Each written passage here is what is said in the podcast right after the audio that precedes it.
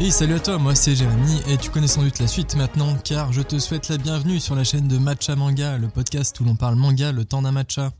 Et tout d'abord, laisse-moi aussi te présenter mes meilleurs voeux pour cette année 2024, qu'elle soit remplie de mangas, d'animés, de santé et d'autres trucs bien sûr.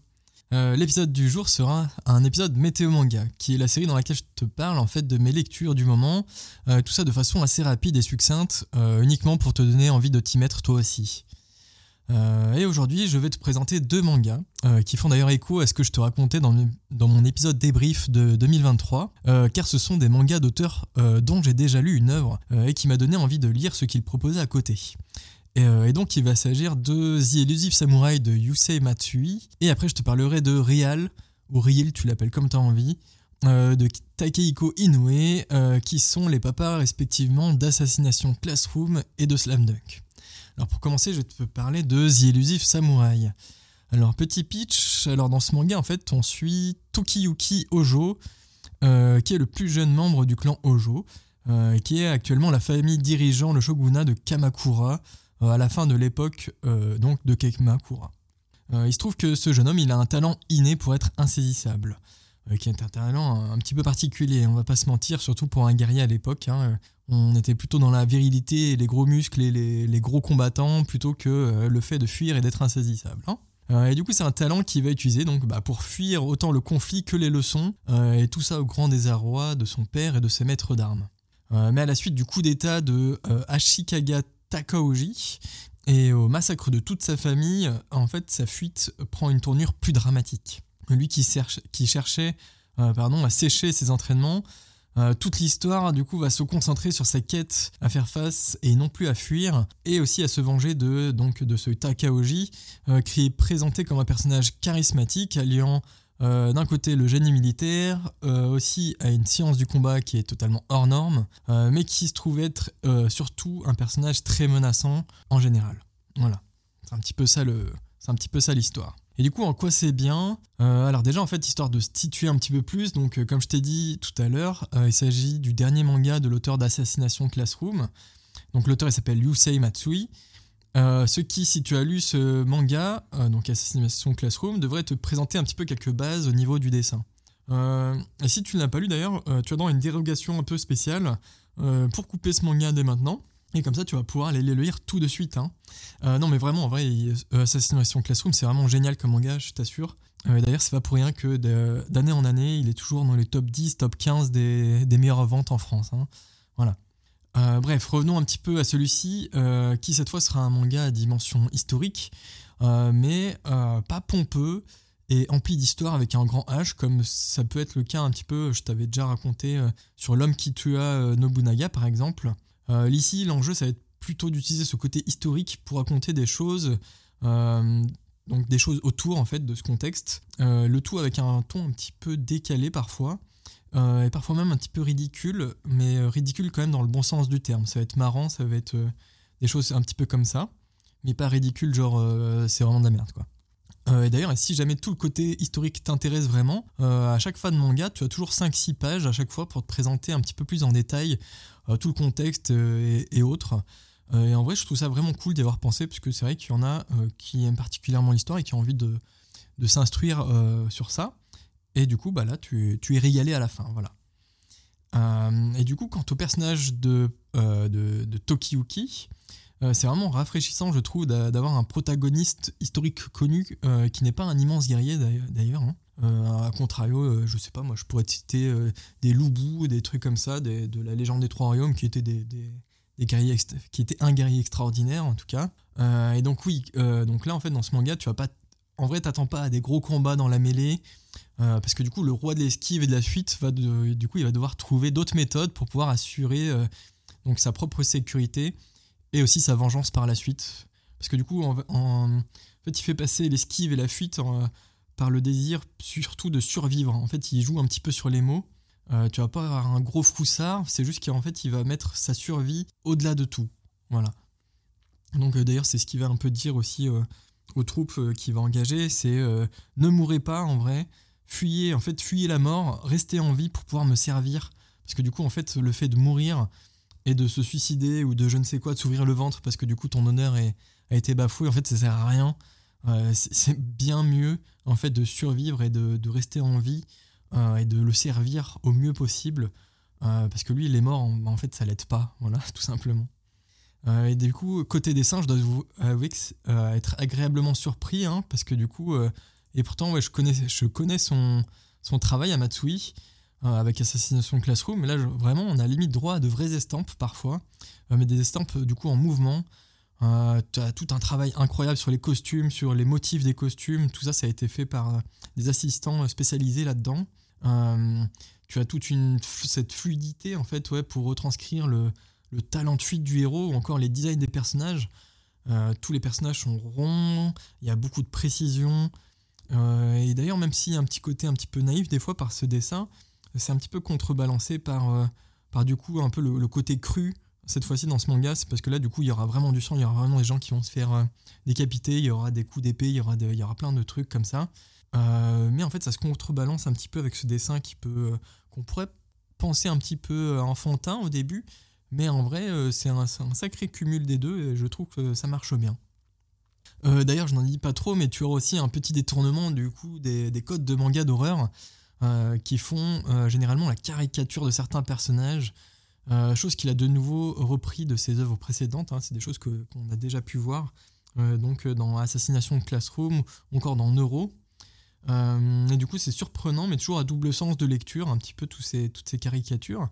Et personnellement, je trouve ça vraiment très intéressant, puisqu'on peut vraiment le voir de deux façons différentes. Mais je te laisserai regarder un petit peu si ça t'intéresse.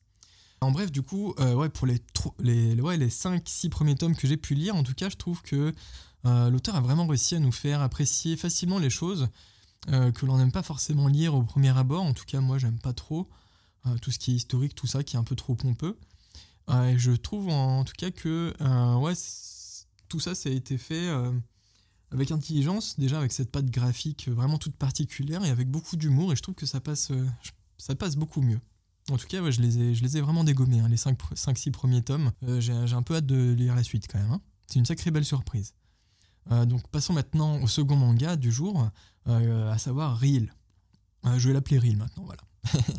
Alors petit pitch, tu as Tomomi Nomiya, qui est un brave lycéen rebelle qui vient d'être renvoyé de son établissement. il se trouve que c'était un passionné de baseball, de baseball, je dis n'importe quoi. C'est un passionné de basketball plutôt. Euh, il ne joue plus du coup depuis euh, qu'un accident de moto a, rendu sa passagère handicapée.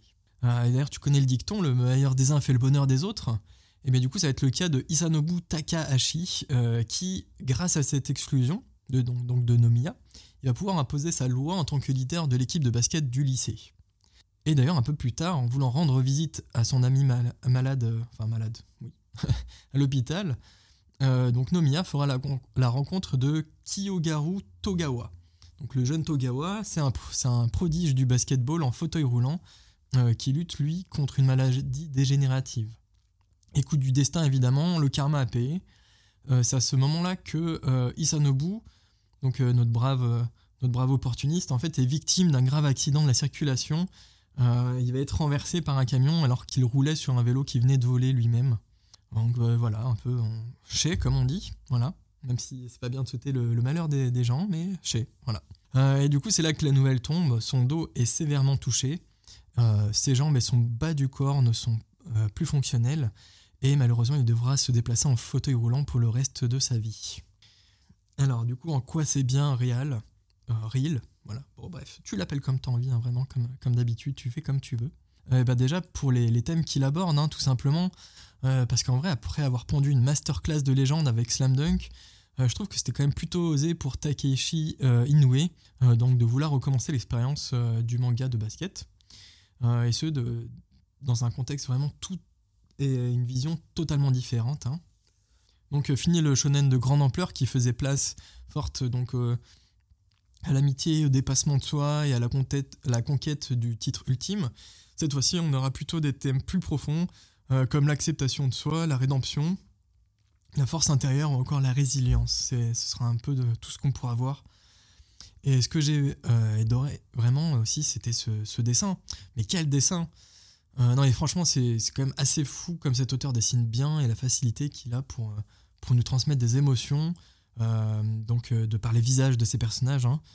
c'est simple, avec lui, il n'y a pas de fluriture, il n'y a pas de super pouvoir, ni de découpage what the fuck, saut 2023, parce que sans besoin de rien en vrai, même parfois sans texte, lui, il n'a pas besoin de tout ça en fait, il n'a pas besoin de ces trucs-là, tout nous est transmis par les réactions des, visages et des personnages. C'est voilà, c'est assez incroyable. Hein. Il n'y a vraiment que lui pour faire ça. Euh, et du coup, tout cela euh, combiné à une narration euh, vraiment petits oignons, hein, on va le dire, hein, qui nous retransmet avec beaucoup de réalisme ce que peut représenter en fait le fait d'être en situation de handicap. tu auras tous ces petits détails du quotidien auxquels on ne fait pas vraiment attention, mais qui pour ces personnes sont totalement différentes. Euh, qui peuvent devenir bloquants, que ce soit au niveau de la logistique, bah, comme des escaliers tout simplement, euh, ou juste le fait de se lever, donc de par terre pour se mettre dans son fauteuil, et aussi au niveau de la perception et du regard des autres. Tout ça, ce sera tout plein de choses qui vont être abordées et qui vont être montrées avec un sérieux et un réalisme incroyable. D'ailleurs, réel, réalisme, je sais pas en vrai c'est fait exprès, mais, mais bon, peut-être. Hein. Euh, non, vraiment sérieux, c'est vraiment super bien fait. Ça nous emmène, en tout cas, euh, moi, ça m'a emmené personnellement à beaucoup de réflexions sur le sujet parce que c'est. C'est. Ouais, en fait, quand tu lis ça, tu, tu, ne peux qu'être touché, en fait, c'est simple. Euh, donc, en tout cas, j'ai sacrément hâte de lire la suite. Actuellement, j'en suis au tome 9. Et, chaque, et ouais, suivre chaque cheminement des, personnages est vraiment passionnant. Il n'y en a aucun qui au début, j'aimais pas trop euh, Isanobu là, mais du coup, on se rend compte qu'il est, il est bien plus. Lui aussi, il essaye de se débrouiller et euh, voilà, il essaye de faire de son mieux en tout cas. Et moi, j'ai envie de voir ce, genre de et de lire en tout cas ce genre de choses. Euh, et d'ailleurs, oui, quand même pour finir, je dirais que c'est un manga qui n'est pas fait pour tous, hein, ni pour tout âge, vu le sujet abordé. Mais par contre, je dirais quand même qu'il mériterait d'être plus connu qu'il n'est aujourd'hui, car c'est une sacrée belle proposition que, que nous offre l'auteur. Bon, et bien du coup, voilà qui termine ce podcast. Donc il est un petit peu plus court que d'habitude, hein, mais ça c'était normal, puisque normalement je fais des formats courts, hein, voilà. Euh, et donc je te le rappelle, mais vraiment n'hésite pas à me donner ton ressenti euh, donc sur l'article dédié sur Insta euh, et à laisser un petit 5 étoiles sur le podcast. Donc je te rappelle, mon Insta il s'appelle Matcha Manga avec un tiret du 8 au milieu et à la fin. et de toute façon, tu as le lien en description donc, du podcast. Et bien sûr, tu reconnaîtras la petite calebasse si jamais tu passes sur Instagram et tu tapes Matcha Manga. Donc voilà, tu, tu, reconnaîtras le logo, en tout cas.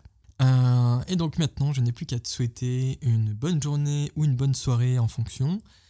Et puis ben, euh, à la prochaine. Salut, salut